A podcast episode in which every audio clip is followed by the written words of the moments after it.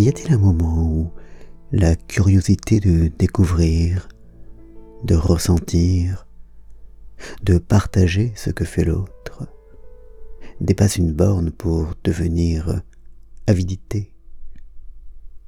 Y a-t-il un moment où le désir de mieux connaître devient désir d'absorber, de se nourrir, de s'incorporer la substance de l'autre, à la façon de ces anthropophages qui mangent les corps de ceux dont ils veulent acquérir les vertus.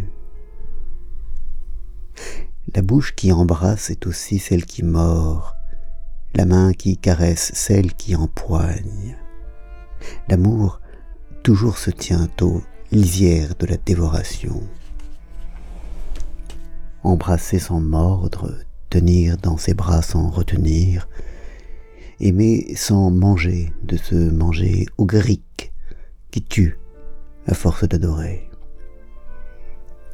Aimer sans absorber, aimer sans emprisonner, aimer sans dévorer l'autre, mais l'aimer aussi sans le nier, sans vouloir le dissoudre dans son propre soi-même.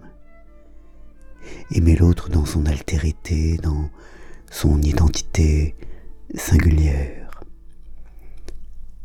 La grande douleur de la vie humaine, c'est que regarder et manger soient deux opérations différentes.